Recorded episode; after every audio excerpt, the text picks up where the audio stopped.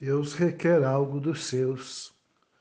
Em tudo deem graças, porque esta é a vontade de Deus para vocês, em Cristo Jesus. 1 Tessalonicenses, capítulo 5, versículo 18. Você tem sido realmente grata ao Senhor? Avalie-se hoje mesmo.